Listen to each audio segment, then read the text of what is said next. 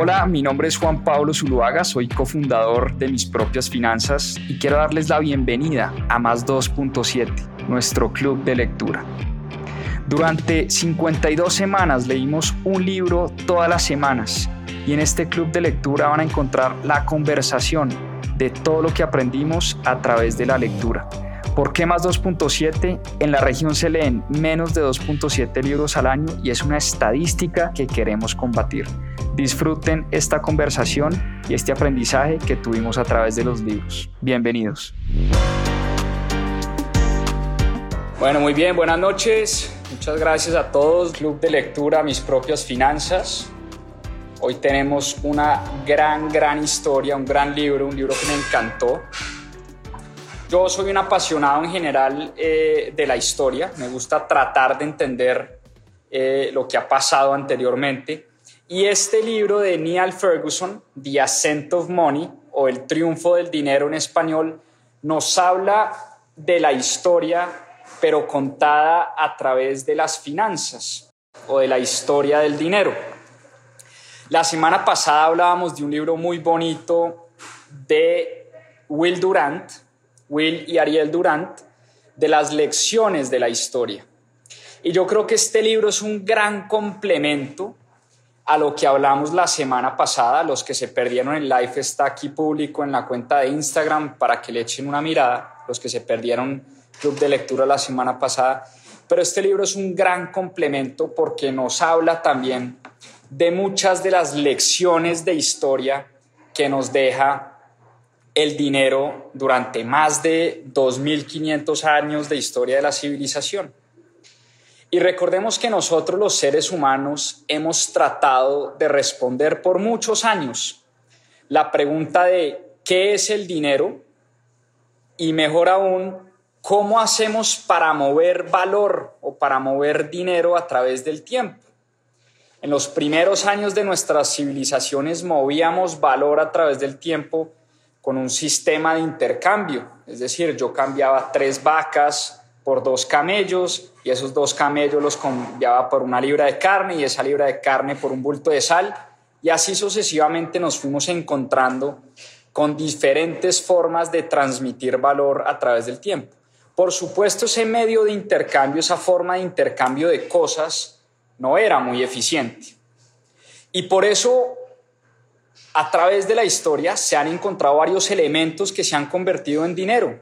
La sal en algún momento fue dinero, las conchas fueron dinero en algún momento, las piedras fueron dinero, los metales preciosos, el oro y la plata, se convirtieron en la mejor forma de dinero por más de 2.500 años. Y el sistema de monedas se convirtió en la mejor forma de dinero que había. Y el dinero, por supuesto, ha jugado un rol central en la historia de nuestra civilización. Es decir, los imperios han caído y han nacido también por el buen o por el mal manejo del dinero.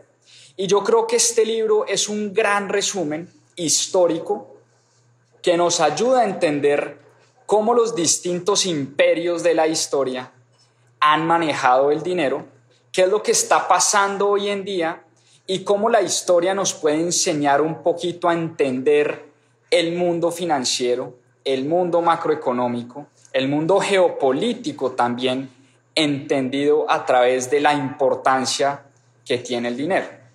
Yo creo que hay tres lecciones principales que Neil Ferguson nos deja eh, en su libro. Son muchas las lecciones, pero hay tres en las que me quiero enfocar esta noche. La primera es que la pobreza no es el resultado de unos ambiciosos banqueros eh, que se aprovechan y explotan a los pobres. Eso no es lo que nos demuestra la historia y ya vamos a ver por qué. La segunda es que el sistema financiero y las inequidades del sistema financiero refleja muy bien lo que somos como seres humanos y como raza humana. Recuerden lo que nos decía Will Durant sobre la biología de los seres humanos. Somos seres humanos desiguales por naturaleza. Lo mismo pasa en las finanzas y también ya vamos a hablar por qué. Y la tercera lección importante es que no hay nada más difícil que predecir una crisis financiera. No hay nada más difícil que saber para dónde van los mercados financieros, sobre todo hoy que están tan entrelazados y tan interconectados, es casi imposible tener la bola de cristal y adivinar hacia dónde van las cosas. Pero lo que sí juega un rol importantísimo es el conocimiento de nuestra historia financiera. El conocimiento financiero y la educación financiera, lo dice Neil Ferguson en la introducción de su libro. Porque hay una gran paradoja hoy en día y es que entre más integrados están hoy los mercados financieros y entre más entrelazados están hoy los, los mercados financieros, más oportunidades tenemos los seres humanos de capitalizar las buenas inversiones y de encontrar buenas oportunidades de rentabilidad y de inversión en los mercados. Los mercados hoy nos ofrecen enormes oportunidades de inversión, pero paradójicamente solo unos pocos que conocen cómo funciona este juego del dinero, que han estudiado la historia del mundo a través de las finanzas y a través de la historia del dinero, son solo esos pocos los que pueden capitalizar esas oportunidades. Y yo creo que este libro nos, nos enseña y nos explica muy bien qué es lo que está pasando hoy en día. Uno se hace la pregunta todo el tiempo de cómo es posible que mientras el mundo está sumergido en una de las peores crisis financieras de los últimos 50 o 60 años a causa de la pandemia del coronavirus, ¿cómo es posible que el año 2020 haya sido uno de los mejores años para los mercados financieros en los últimos 20 o 30 años? ¿Cómo es posible que todas las bolsas del mundo hayan terminado en altos históricos? ¿Cómo es posible que hayamos tenido una recuperación tan acelerada aun cuando las empresas estaban quebrándose, los países entraban en, recesión, las personas se iban a la calle? Vimos tasas de desempleo del 20-25% en algún momento el año pasado ¿Cómo es posible? Es la gran pregunta que nos hacemos. Y yo creo que cuando uno estudia la historia del dinero se da cuenta de la importancia de las lecciones precisamente de la historia y volviendo a Will Durant, las lecciones que nos puede dar la historia cuando uno estudia lo que ha pasado anteriormente. Y empecemos a hablar, y, con el primer capítulo del libro, que habla de hace 500 años. 500 o 600 años cuando llegaron los españoles a conquistar América, que fue un accidente, por cierto, porque no venían a conquistar América, sino iban a, a conquistar las rutas de las especies en India. Y cuando llegaron los españoles a América, el imperio inca era un imperio comunista por excelencia. El imperio inca no conocía el dinero como lo conocemos nosotros hoy en día. El imperio inca era un imperio y una sociedad que dependía 100% de la planeación central y de la explotación de la fuerza laboral de, de los indígenas. Y cuando llegó Francisco Pizarro en 1503 a conquistar a los incas, y a saquear absolutamente todo el oro y la plata que tenían los incas y que tenían estas tierras, los incas no podían entender por qué la obsesión de los españoles por el oro y por la plata. El oro y la plata eran para los incas conceptos inclusive poéticos. El oro para los incas era el sudor del sol, la plata era las lágrimas de la luna. Los incas no podían entender esa obsesión de los españoles por saquear la riqueza, entre comillas, porque los incas no veían riqueza en el oro y la plata, no entendían esa obsesión de Francisco Pizarro por sacar absolutamente todo el oro y toda la plata de estas tierras. ¿Por qué esa obsesión por ese metal precioso? porque por supuesto los españoles podían convertir ese oro y esa plata en monedas. Y esas monedas significaban valor en la España del 1500 y en la España del, del 1550. Esas monedas significaban dinero y ese dinero se transmitía en poder. Ahora, hay una cosa muy importante. Lo que para España fue una bendición, y fue haberse encontrado estas tierras llenas de oro y llenas de plata, también terminó siendo una de las grandes maldiciones para el imperio español. Y esta es una lección de la historia que se repite una y otra vez. Es que en la medida en que encontramos cosas que se convierten en dinero, pero abusamos de la oferta de esas cosas, en este caso abusamos de la minería de la plata, de la minería del oro, y empezamos a sacar en cantidades exponenciales plata de la tierra, a saquear la plata y el oro que tenían los americanos, ¿sí? A España se le convirtió la plata en su mayor maldición, porque rápidamente su moneda se devaluó de manera exponencial. Es decir, perdió casi todo el valor. España, que era uno de los grandes imperios de la época, empezó a caer y a quebrarse y a desboronarse por la falta del control de la oferta monetaria del dinero. Y esa abundancia, como les digo, que en algún momento fue una bendición para España, terminó siendo una de sus grandes maldiciones. Y una de las lecciones más importantes de la historia económica del mundo es que el valor de los metales no es un valor absoluto per se. Es decir, el oro y la plata no tienen valor absoluto. Y cualquier cosa que se convierte en dinero en algún momento, se convierte en dinero únicamente porque hay otras personas dispuestas a pagar por esa cosa que es dinero, porque hay demanda por esa cosa. Pero un incremento en la oferta hace que ese dinero pierda valor. Y la oferta, el exceso de oferta de dinero no hace a las sociedades más ricas, que es uno de los grandes errores que cometemos una y otra vez los grandes estados, los grandes gobiernos, las grandes civilizaciones han cometido el error una y otra vez de pensar que entre más dinero físico tengan, más riqueza van a tener o más riqueza van a crear. Y eso es una de las grandes mentiras de la historia económica. La importancia de la confianza en el rol del dinero en la sociedad es un tema fundamental. El dinero es dinero en la medida en que yo confío en que un ente central no va a crecer la oferta de un momento para otro de manera abrupta.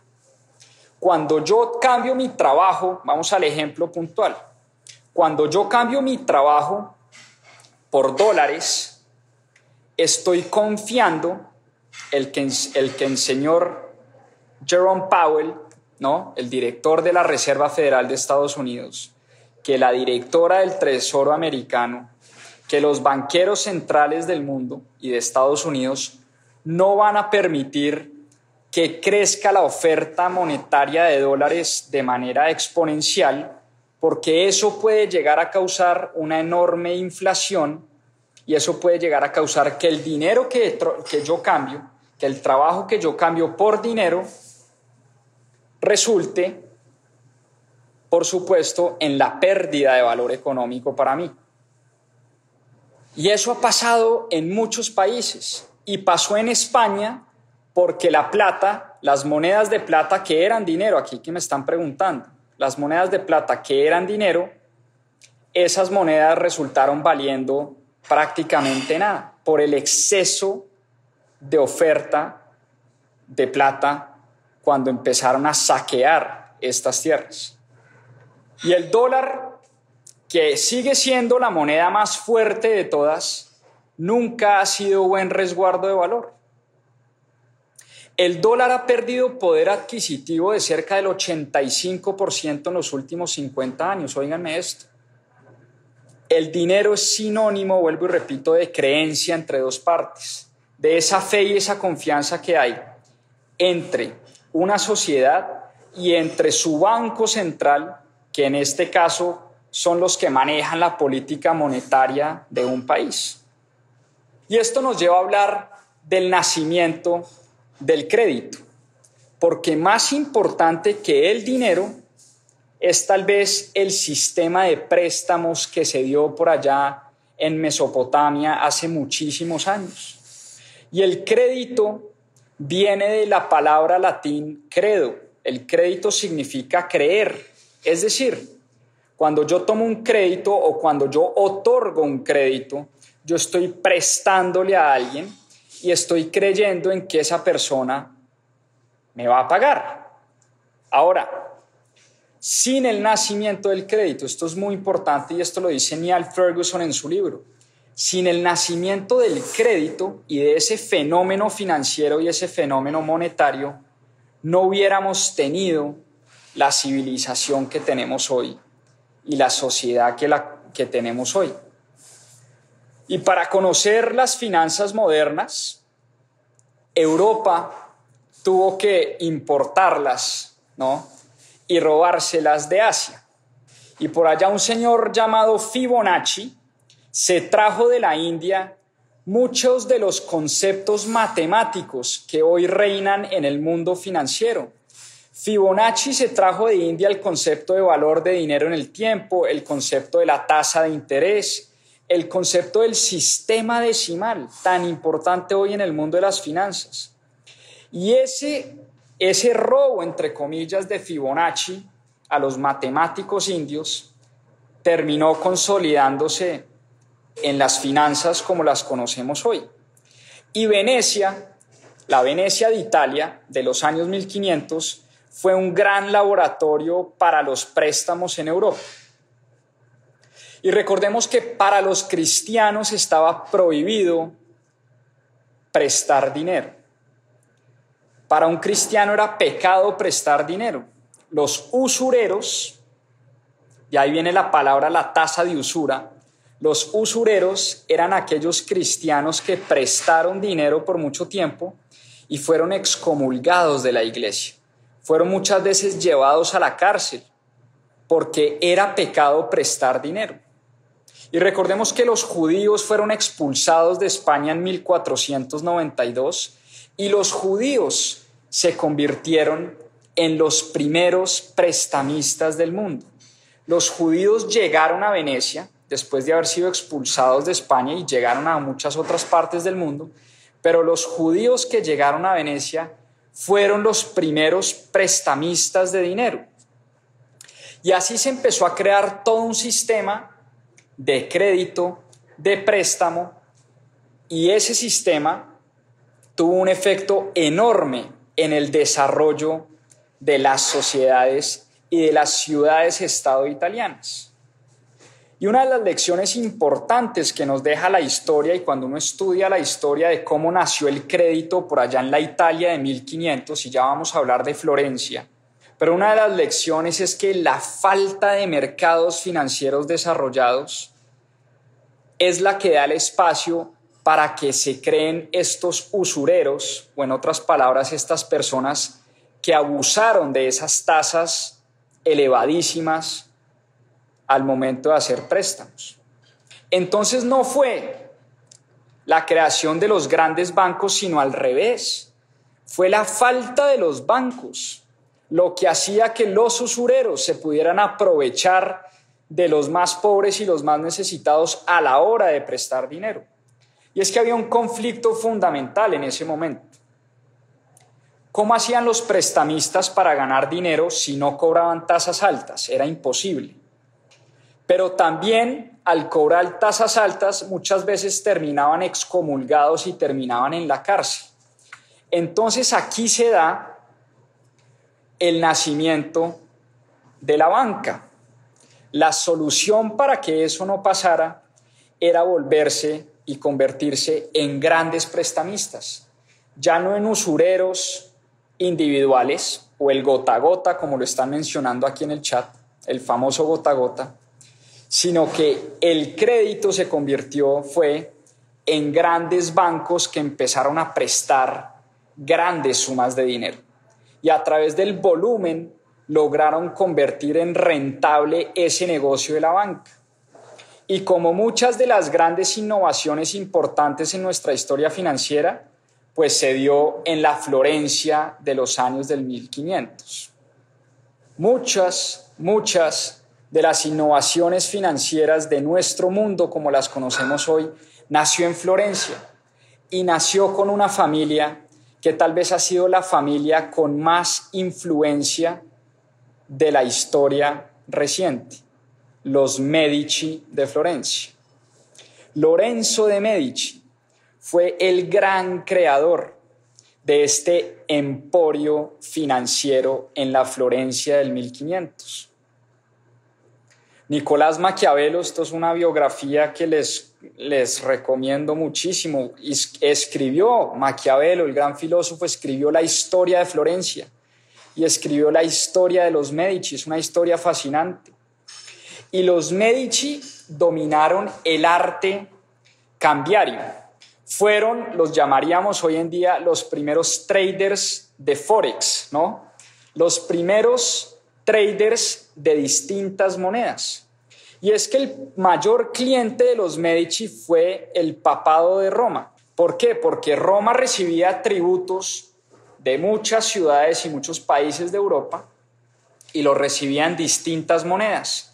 Y los Medici, en cabeza de Lorenzo, se convirtieron en expertos en intercambiar ese tipo de monedas. Fueron literalmente los primeros traders de Forex en el mundo.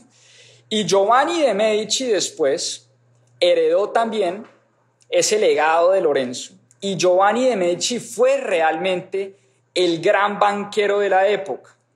Fue el gran banquero de la época. ¿Y por qué los llamaban banqueros? Aquí va un dato curioso. Porque los Medici y los prestamistas de la época hacían sus finanzas literalmente en bancas de parque a las afueras, en la calle. Se sentaban en unas bancas de un parque y de ahí, viene el término banco o banchieri en italiano. El término banco viene de la palabra banca de parque, porque ahí se sentaban los Medici a intercambiar monedas y hacer sus primeras transacciones. Y los Medici lograron una cosa importantísima, una de las lecciones que uno puede tomar nota y aprender de los, de los grandes banqueros del mundo, es que lograron su gran fortuna a través de la diversificación y la descentralización de sus negocios. Los Medici pusieron sucursal en Venecia, en Génova, en Florencia, en París, en Roma. Tenían sucursales bancarias en diferentes ciudades de Europa. Y eso les permitió hacer arbitraje. ¿Qué es arbitraje? Es aprovecharse de la diferencia que hay hoy en día entre hoy en día y desde esa época, de la diferencia que había entre ciertos productos financieros. Y fíjense lo interesante, si Roma, si los Medici en Roma se daban cuenta que el oro, por ejemplo, valía menos en Roma que en París, lo que hacían los Medici eran pasar dinero de París a Roma y comprar ese oro más barato. Y salían a venderlo nuevamente en París. Eso fue el famoso arbitraje y eso fue lo que convirtió a Giovanni de Medici en uno de los banqueros más grandes y más poderosos del mundo. El dinero, por supuesto, una vez se creó todo este sistema crediticio, ya no era como lo entendían los españoles que era la cantidad de oro y la cantidad de plata para poder producir monedas. El dinero era la suma del dinero físico y el dinero circulante en crédito. Y se empezó a crear ese sistema que hoy se llama el sistema fraccionario de reservas, que manejan todos los bancos del mundo. ¿En qué consiste ese sistema fraccionario de reservas? Para explicarlo de manera muy sencilla, cuando yo tengo 100 dólares y los deposito en un banco, mi banco puede guardarme 10 dólares y salir a prestar 90 dólares. ¿Sí? Digamos que Juan Pablo deposita en el banco 100 dólares y el banco de Juan Pablo guarda 10 dólares de Juan Pablo y presta 90 dólares. ¿A quién se los presta? A Pedro. Pedro, que tiene 90 dólares prestados, va y los deposita en otro banco, llamémoslo Banco 2. Y ese banco hace exactamente lo mismo que hizo el banco de Juan Pablo. Coge los 90 dólares de Pedro, guarda el 10%, ¿no? Guarda 9 dólares y sale a prestar 81 dólares en el mercado. ¿A quién? A Camilo. Y así sucesivamente se va creando este sistema, ¿no? Este efecto multiplicador del dinero que es la suma entre dinero físico real que existe hoy en día y crédito que es dinero creado del aire. La única manera en que colapse ese sistema es cuando Juan Pablo, Pedro, Camila, Pepita y todos al tiempo salimos a sacar ese dinero de los bancos. Pero de otra manera eso es lo que han hecho los bancos todo el tiempo para crear y crecer la oferta monetaria del dinero. Por eso sin el crédito, sin la banca, sin las finanzas, lo que somos hoy en día como civilización no lo hubiéramos podido ser. Es uno de los grandes inventos de la historia de la humanidad y por eso hay todo un capítulo en el libro dedicado al nacimiento de la banca. Pero igual de importante a la banca y a los préstamos, por supuesto, nació uno de los grandes pilares ¿no? del sistema financiero hoy en día y es el mercado de los bonos. Los bonos también son una forma de crédito. Y los bonos, después de los bancos, es la segunda gran revolución que se dio en la historia de nuestra humanidad y en la historia de las finanzas como las conocemos hoy en día. Porque los bonos permitieron financiar muchas guerras, los bonos permitieron financiar a muchos gobiernos. Hoy en día el mercado global de bonos es de cerca de 150 billones de dólares. Para poner esto en contexto, es importante saber que el Producto Interno Bruto Mundial es de 80 billones de dólares. Solo el mercado de bonos es más grande que todo lo que producimos en las economías en todo el mundo. Entonces es importantísimo tratar de entender en qué consiste este mercado de bonos. Es muy importante por dos razones principales. La primera, el mercado de bonos nos afecta directamente a nosotros y a nuestras billeteras y a nuestros bolsillos. Por una razón muy sencilla los aportes, ojo a esto, para que tomen nota, los que de pronto no saben, gran parte de los aportes que nosotros hacemos al sistema de pensiones están invertidos en los mercados de bonos en el mundo. Es decir, lo que yo le aporto a Colpensiones o lo que le aporto a Protección, a Porvenir o llámese como se llame mi fondo de pensiones, ese dinero está invertido en el mercado de bonos en el mundo, bonos corporativos, bonos de ciudades, bonos de países. Eso como primera cosa, hay que tenerlo muy presente. Ya vamos a hablar de eso más adelante. Y lo segundo es que el mercado de bonos termina determinando la tasa de interés a la cual a mí me prestan como persona, a la cual los bancos le prestan a las empresas para poder endeudarse y a la cual los países terminan endeudándose para poder crecer. Entonces el mercado de bonos y tratar de entender cómo funciona el mercado de bonos es un tema fundamental. Y ese mercado de bonos facilitó, como, como les decía, el endeudamiento de muchos gobiernos, pero también en épocas de crisis terminó determinando su política monetaria y su política macroeconómica. Y volvemos a Florencia, porque casi todo lo que nació en finanzas nació en la Florencia del 1500, en la Florencia del Renacimiento. Y es que a los ricos florentinos en esa época los obligaron a financiar su ciudad a través de la compra de bonos. Los bonos se convirtieron en la forma de financiar la Florencia de esa época, que tenía sus batallas con Génova, con Venecia, con Roma y con los otros y con las otras ciudades estados. Y por eso Florencia terminó financiando sus guerras con la venta de bonos a los ricos florentinos.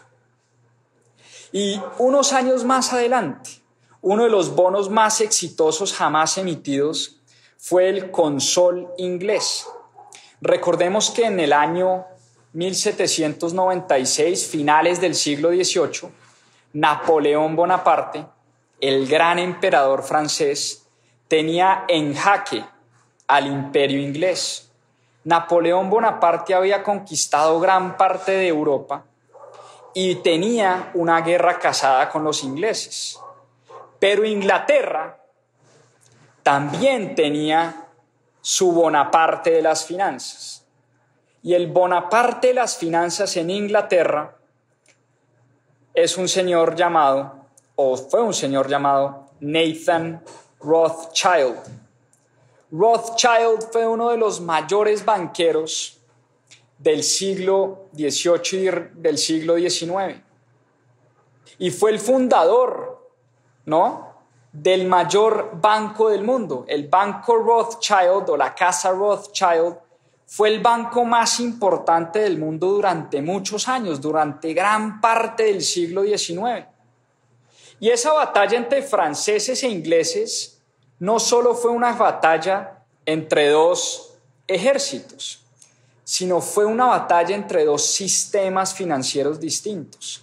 Por un lado, los franceses financiaban esas guerras y esas batallas con impuestos de esas colonias que iban colonizando, de esas ciudades y esos países que iban conquistando les cobraban impuestos y a través de esos impuestos financiaron las guerras napoleónicas. Así era que Napoleón Bonaparte financió sus guerras.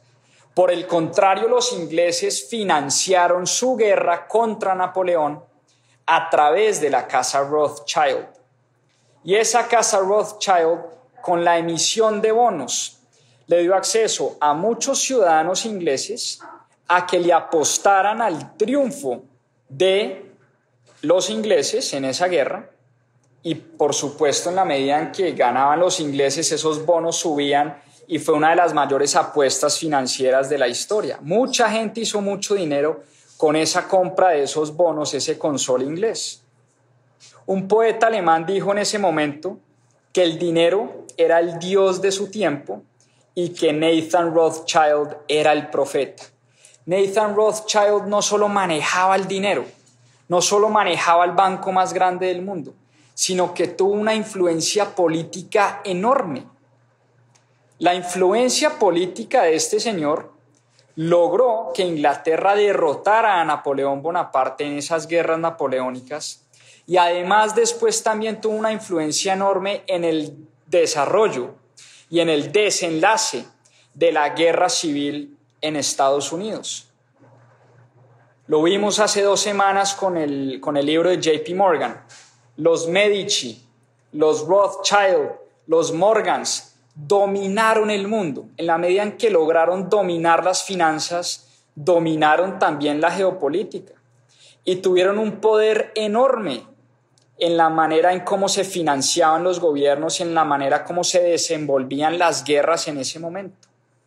Pero fue una guerra la que acabó tal vez con esa hegemonía de los grandes banqueros, la Primera Guerra Mundial, que fue un desastre para los rentistas de capital, por una razón muy sencilla, y nos lo explicó años después Milton Friedman, el gran, economía de la el gran economista de la Universidad de Chicago. Decía Milton Friedman que los rentistas de capital perdieron su hegemonía en la medida en que la guerra causaba escasez. Esa escasez causaba y generaba una necesidad enorme de los gobiernos para que los bancos centrales les prestaran dinero. En la medida en que los bancos centrales empezaron a prestarle dinero a los gobiernos, empezaron a monetizar la deuda. En la medida en que se monetizaba la deuda, la oferta de dinero creció enormemente. Y volvemos a la España del 1500 y volvemos a la República Weimar después más adelante de los años de la preguerra. Cada vez que se expande la base monetaria aceleradamente, hay vientos de inflación. Y cuando la gente se empieza a asustar porque viene la inflación, el dinero empieza a perder valor. Y los precios, en la medida en que suben aceleradamente, la gente pierde poder adquisitivo de ese dinero. Y los bonos, por supuesto, caen de precio. Porque ¿qué es un bono? Es una promesa de pago con una tasa de interés. Pero para poner el ejemplo muy sencillo, si el bono me renta el 5% y la inflación es el 10%, quiere decir que yo todos los años, si mantengo mi inversión en bonos, estoy perdiendo, estoy perdiendo poder adquisitivo todos los años. Entonces, cuando hay vientos de, inflación, cuando hay peligro de que haya inflación en las economías, la gente duda mucho de los bonos, los bonos pierden valor y salen a resguardarse en otro tipo de activos. Pasó en España, pasó en Alemania, en la República Weimar, pasó en Zimbabue, pasó en Venezuela, pasó en Argentina. ¿Cuántas veces no le ha pasado a Argentina esto durante su historia? Desde la época de los años 60 de Juan Domingo Perón, inclusive hasta hoy. Hoy en día a Argentina le cuesta muchísimo endeudarse con los mercados financieros porque Argentina tiene una pésima historia de repago de su deuda.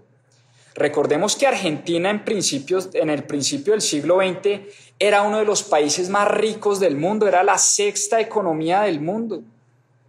¿Qué es hoy Argentina y qué quedó de Argentina, de esa Argentina que era bollante, poderosa, rica, bonita, ¿Qué está quedando hoy de Argentina a causa del mal manejo del dinero, a causa de las constantes inflaciones que se han dado en ese país y a causa, por supuesto, del mal manejo de las finanzas? Entonces, por supuesto que la historia tiene muchas lecciones para, para enseñarnos de cómo los países, todos, desde la Roma, Grecia, ¿no? Egipto, a Egipto también le pasó en su momento, a la República Weimar, a la Argentina del, siglo XX. A muchos países del mundo les pasa exactamente lo mismo. Pero hoy, en la medida en que la población se envejece, el mercado de bonos sigue cobrando una importancia enorme y por eso la lección que nos deja este capítulo del libro sobre, el mercado de bonos es hay que entender cómo funcionan esos mercados porque tienen un, un efecto directo en lo que le pasa a nuestras finanzas y lo que le pasa a nuestros bolsillos. Y otra de las grandes creaciones financieras, aparte del mercado de bonos, fue el mercado de acciones. El mercado de acciones nació por allá en el año 1602 con la creación de una de las instituciones modernas más importantes de nuestra época, y fue la creación de la compañía o la empresa privada. Durante mucho tiempo, todos los recursos fueron manejados por el ente central y por el gobierno. Y por allá en el año 1600, en Ámsterdam, en los Países Bajos, se creó una empresa llamada la United East India Company. Era una empresa que manejaba mucho del comercio internacional y en Ámsterdam se le dio acceso a las personas y a los ciudadanos de los Países Bajos que pudieran comprar pequeñas participaciones de esta empresa. Y ese es el origen, esa es la génesis realmente de la bolsa de valores y del mercado de valores y la participación en compañías privadas como la conocemos hoy en día. Y es que una vez se dio esa compra en esa East Company, pues rápidamente se creó un mercado secundario para la compra y venta de esas acciones o esas participaciones en esa compañía. Y por supuesto el mercado accionario hoy tiene pues unos efectos enormes, porque el mercado accionario ¿qué es? ¿O qué es una bolsa de valores? Las compañías privadas hoy en día, que de pronto no tienen acceso a la banca tradicional y no tienen acceso al capital, lo que hacen es salir a vender participaciones de su compañía al público en general. Eso es lo que se llama un una famosa salida a bolsa o un famoso IPO, es cuando una empresa decide que necesita capital para crecer, necesita financiar su crecimiento y lo hace a través del público, a través del mercado de valores. El mercado de valores, por supuesto, le ha dado la oportunidad a muchas compañías en el mundo, muchísimas compañías en el mundo, de crecer, de financiarse y también le ha dado el acceso a muchos pequeños inversionistas de invertir en empresas interesantes. Entonces, ese mercado nació por allá en los años 1600 y miren el desarrollo tan impresionante que ha tenido hoy la bolsa de valores y el mercado de las acciones en el mundo. El mercado de las acciones hoy en el mundo tiene un tamaño de cerca de 30 o 40 billones de dólares. Es un mercado enorme, es un mercado en el que participan brokers, fondos de pensiones, inversionistas institucionales, reguladores, bancos centrales, inversionistas de la calle, inversionistas de a pie o los famosos retail investors. Es un mercado que ha logrado, digamos, democratizar la inversión y el acceso a las finanzas. Pero por supuesto, una vez se crearon los mercados, se crearon automáticamente también las burbujas de los mercados financieros. Porque si hay algo que nos deja la historia es la lección de que la ambición y la naturaleza humana es imposible de predecir e imposible de tener en cuenta en los modelos matemáticos que rigen las bolsas de valores. Uno puede creer que los mercados son perfectos y que los mercados se estabilizan de vez en cuando, pero lo que no hemos logrado nosotros es tratar de descifrar el efecto que tienen las emociones humanas a la hora de invertir en el mercado de valores. Por eso Warren Buffett, el gran inversionista, tiene una frase célebre que dice lo siguiente, que él es muy ambicioso cuando todo el mundo tiene miedo y muy miedoso cuando todo el mundo está de fiesta. Dice Warren Buffett que una de sus grandes virtudes es saber manejar sus emociones. Una de las grandes virtudes de Warren Buffett es saber cuándo debe comprar y cuándo debe vender. Y aun cuando Warren Buffett no tiene, por supuesto, la bola de cristal, Warren Buffett sí sabe y sí entiende cuándo los mercados están eufóricos y cuándo los mercados están deprimidos y están con falta de confianza. Eso fue el gran legado, o ese ha sido el gran legado de los mercados financieros o del mercado de las acciones puntualmente. Una de las grandes revoluciones también de esta historia financiera. Pero por supuesto un mercado supremamente volátil. Supremamente volátil. Y por eso una de las grandes lecciones, nos diría Neil Ferguson en su libro, es la imposibilidad de predecir las crisis dado nuestro comportamiento humano. Y como somos tan impredecibles, como no sabemos cómo nos vamos a comportar ante una crisis, también nos han vendido la idea, y es otro de los capítulos importantes del libro, de que no hay nada más seguro que una inversión en finca raíz, que una inversión en mi casa propia, que la compra de una casa. Nos han vendido este cuento desde hace muchos años, desde Margaret Thatcher pasando por George Bush hasta ahora inclusive el ministro de Vivienda en Colombia. Nos venden la idea que la mejor inversión de todas es la inversión en ladrillos, en inmuebles, en casas. Y dice Neil Ferguson en su libro una frase muy importante, y es que en realidad lo que es seguro no es tener casa propia para invertir, sino prestarle dinero a los que tienen casa propia. Eso realmente es un seguro. En realidad el seguro no es para el inversionista, sino es para el prestamista.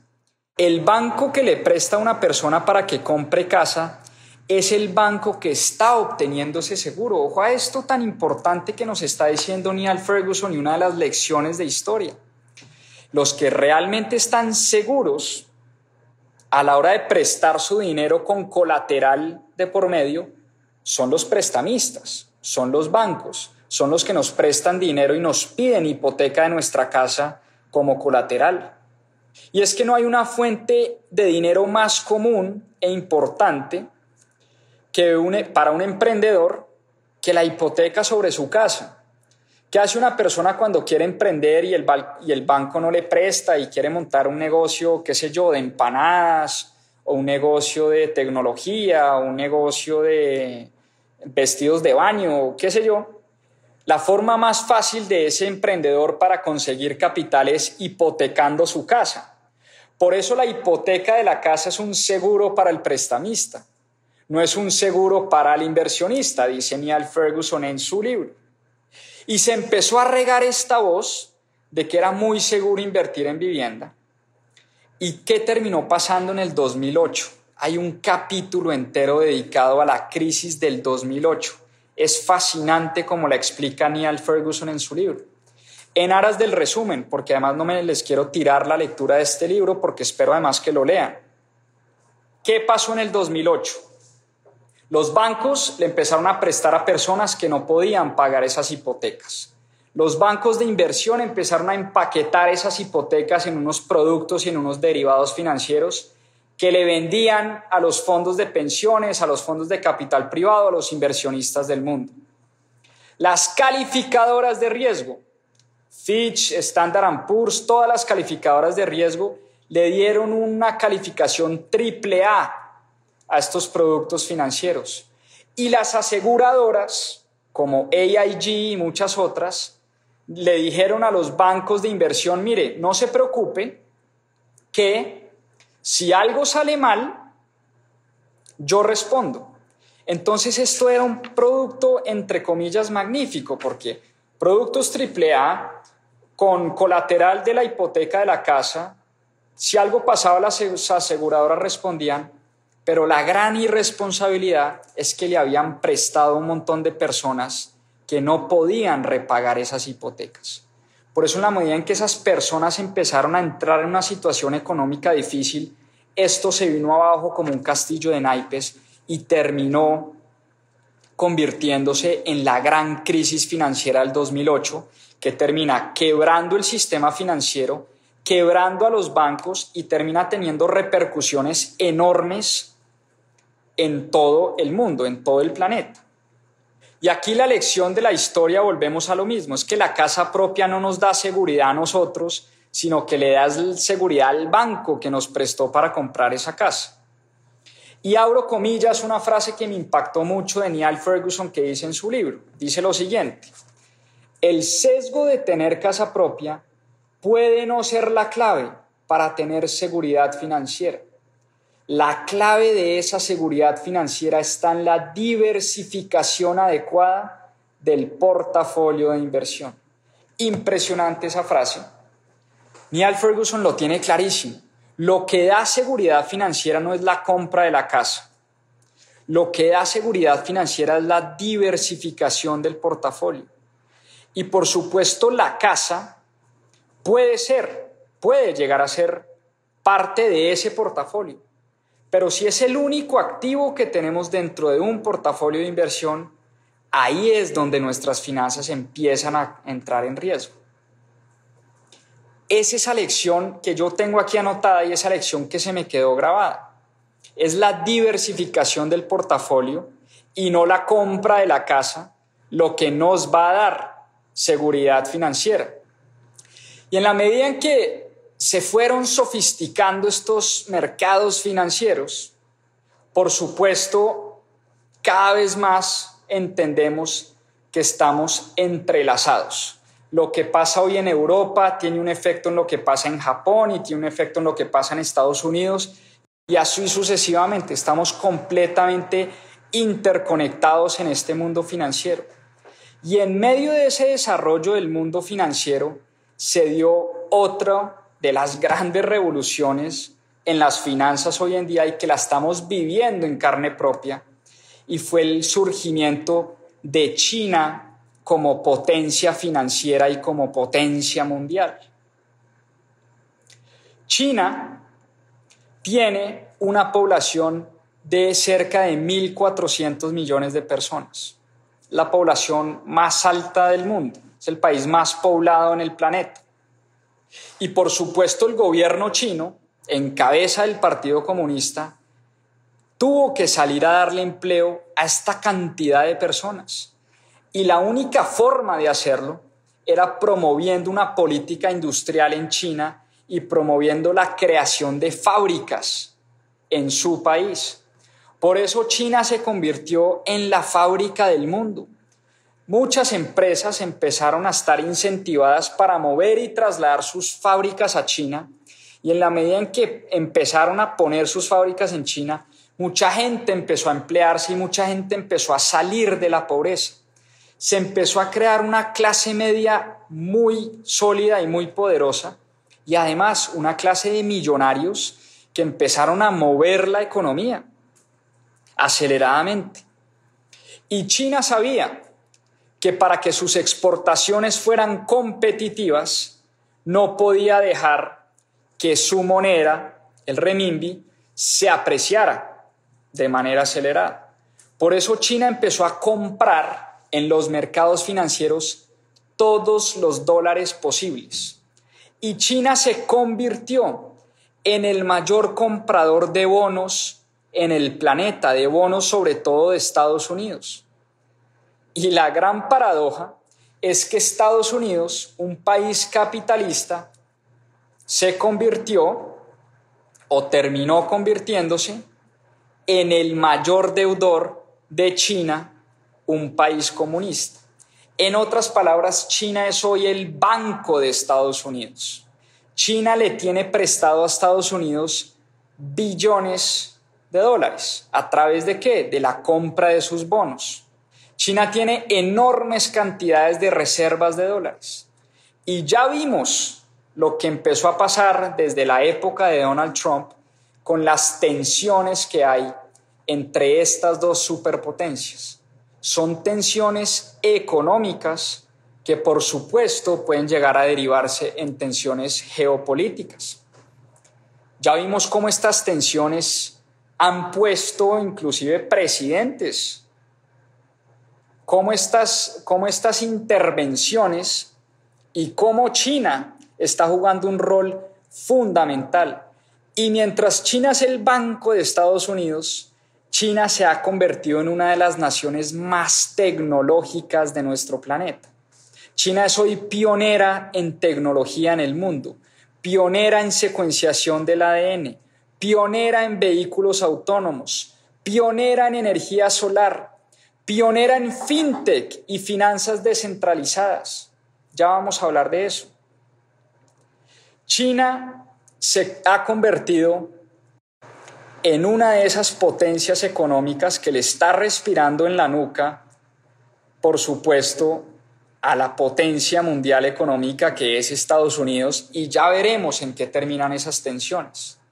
Pero es importantísimo entender el rol que está jugando hoy China y el rol que están jugando esas tensiones geopolíticas y esas tensiones financieras entre Estados Unidos y entre China. Muy bien, hablamos en este libro de lo que pasó con el dinero durante 2500 años, cómo nos hemos peleado por oro y por plata durante muchos años, cómo los españoles vinieron a saquearnos la plata para convertir eso en monedas que se convirtieran, por supuesto, en dinero Hablamos después de la importancia de los principales mercados financieros, los mercados de bonos y los mercados de las acciones. Hablamos de la finca raíz, de la importancia de ese mercado inmobiliario y cómo nos han vendido esa idea de que para ser buenos inversionistas y para tener tranquilidad y seguridad financiera tenemos que comprar casa y las implicaciones que eso tiene en el mercado de inmuebles en el mundo.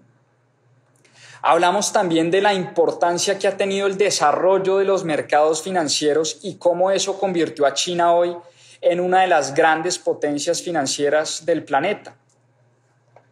Y lo que sigue, o la gran pregunta que se hace Neil Ferguson en su último capítulo, además porque este circulito acá dice lo siguiente, en esta nueva versión del libro hay dos capítulos eh, una versión revisada de lo que fue la crisis financiera del 2008, porque el primer libro fue escrito en el 2008 y tiene dos capítulos que nos habla de las finanzas descentralizadas, de Ethereum como plataforma para crear aplicaciones descentralizadas y nos habla de Bitcoin como revolución monetaria de su época.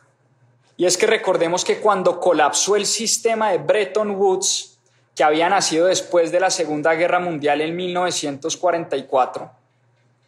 Cuando colapsó ese sistema en 1970, el sistema nació el sistema de las monedas fiat o las monedas por decreto, es decir, las monedas controladas por los bancos centrales y los gobiernos. Y esas monedas que hoy en día son controladas por los gobiernos y por los bancos centrales están teniendo una gran amenaza. Y esa gran amenaza la está dando las finanzas descentralizadas o lo que se conoce en el mundo financiero como DeFi o Decentralized Finance. Las finanzas descentralizadas son finanzas basadas no en bancos centrales, no en gobiernos, sino en tecnología y en matemática computacional. Y son finanzas que están democratizando el acceso a este mundo financiero a muchas personas Muchas personas que no tienen acceso a la banca tradicional, a la banca central, que no tienen poder político y no tienen poder económico, hoy en día están teniendo acceso gracias al desarrollo de esta nueva tecnología de las finanzas descentralizadas. Y Bitcoin, dice Neil Ferguson en su último capítulo del libro, fue una revolución de su tiempo y es una revolución de su tiempo. Recordemos que Bitcoin nació en 2008 cuando Satoshi Nakamoto en plena crisis financiera, mientras los bancos centrales del mundo se quebraban, mientras la banca y todo el sistema financiero se venía a pique, nació este sistema descentralizado peer-to-peer, -peer, es decir, entre personas, sin necesidad de un ente central y con la única condición y lo que garantizaba ese sistema era la tecnología, la programación y la matemática computacional. Ya veremos, por supuesto, qué pasa con Bitcoin, ya veremos, qué, por supuesto, qué pasa con las finanzas descentralizadas. Tienen una historia muy corta, de cerca de 12 o 13 años. No sabemos en qué va a terminar todo esto, pero es la siguiente gran revolución y es el siguiente paso al mundo de las finanzas y, por supuesto, y sin duda, va a dar mucho de qué hablar en los próximos meses y en los próximos años. Es algo a lo que, a lo que le tenemos que parar bolas, a lo que le tenemos que poner atención.